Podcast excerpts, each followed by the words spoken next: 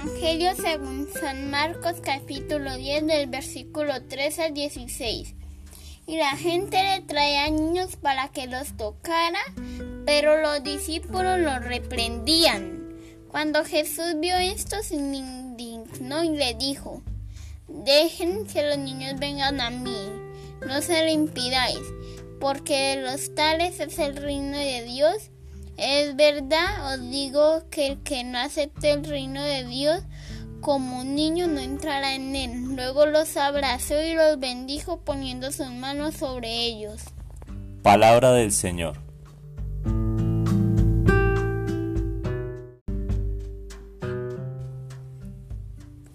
Hola mis amigos. Los niños se acercaban a Jesús, pero los discípulos no querían. Entonces Jesús los reprendió diciéndoles, dejad que los niños vengan a mí, no se lo impidáis, porque de ellos es el reino de los cielos.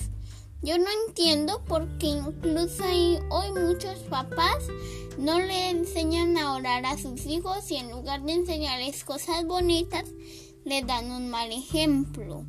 Y si no creen en Jesús, podrían enseñarles a reír y a perdonar un poco más. Mi papá me contó que hay muchos niños sin bautizar porque los papás piensan que, los que sus niños no pueden decidir. Pero si Dios es muy bueno, ¿cómo no van a querer acercarlos a Dios?